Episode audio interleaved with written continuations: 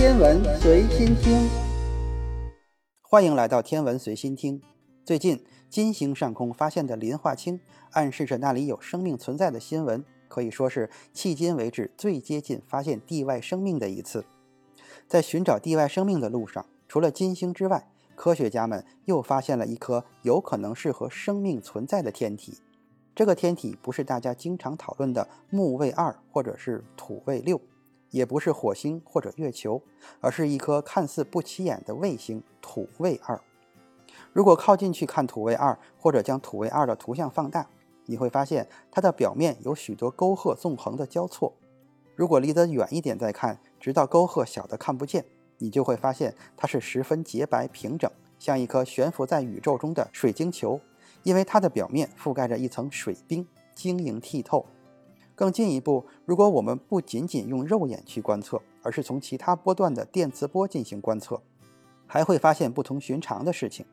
天文学家利用红外波段对土卫二进行过观测，发现这些冰的形成时间并不长。土卫二上可能仍然在进行着生产水冰的活动，这个过程很可能来自于它的内部。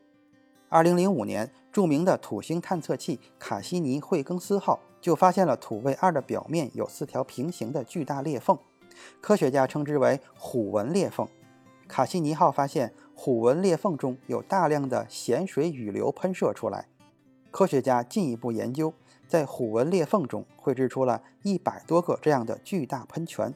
研究表明，这些裂缝来自于土卫二绕土星公转过程中所产生的潮汐力。随着土卫二运行的位置不断变化，土星的引力也会拉动着土卫二内部的岩石或者液体反复运动，从而产生地热。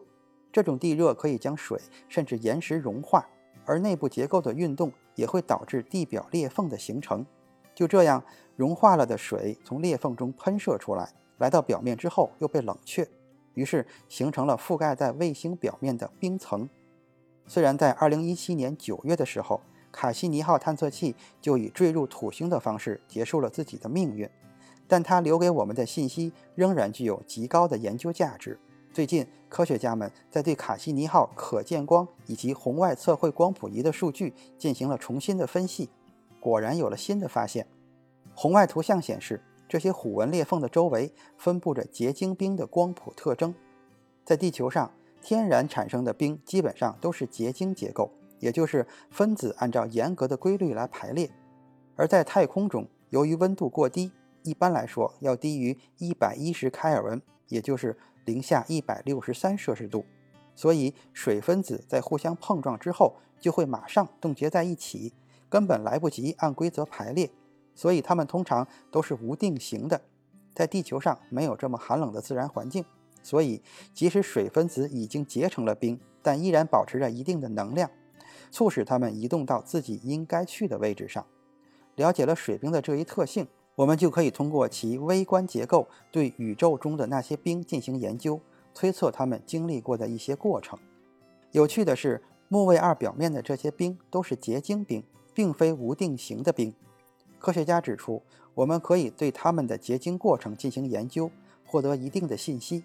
如果我们发现这些结晶冰比其他的冰更加剔透，那么就可以推测它们是由温度相对较高的水形成的。对于寒冷的土卫二来说，温暖的水可能是从虎纹裂缝中喷射出来的星球内部的水。这个想法很合理，但科学家们还是遇到了问题。法国南特大学的科学家领导的团队意外发现，整个土卫二的表面都有这样的结晶冰分布，即使是没有裂纹的北半球，也能够检测到这样的结晶冰。如果水不是从裂纹里喷射出来的，那么这里的冰为何会像其他由温水结晶而来的冰一样，拥有着这样的结构呢？唯一合理的解释就是一些比较特殊的地质活动。他们认为土卫二的北半球也经历着地质运动，不过在形式上和南半球有所不同。南半球的活动较为剧烈，导致巨大的裂纹形成，而北半球则不是这样。内部结构在漫长的岁月里缓缓地断裂，导致内部的水重新回到了表面，然后被冷冻成结晶冰。根据他们的分析，北半球的地质活动很可能与地下海洋的一些热源有关。而这些热源的寿命相对比较短，只有几百万年的时间。因此，通过这一点，我们也可以推测该区域地表的形成时间。红外波段的研究表明，土卫二的南极表面是很年轻的，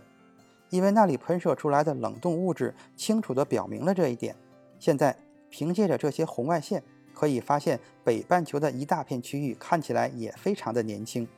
还有可能在地质时间上不那么遥远的时间有过一些活动。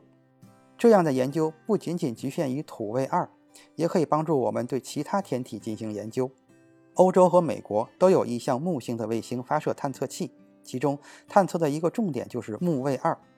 和土卫二一样，木卫二也有着液态的海洋。并且是最有希望孕育生命的天体之一。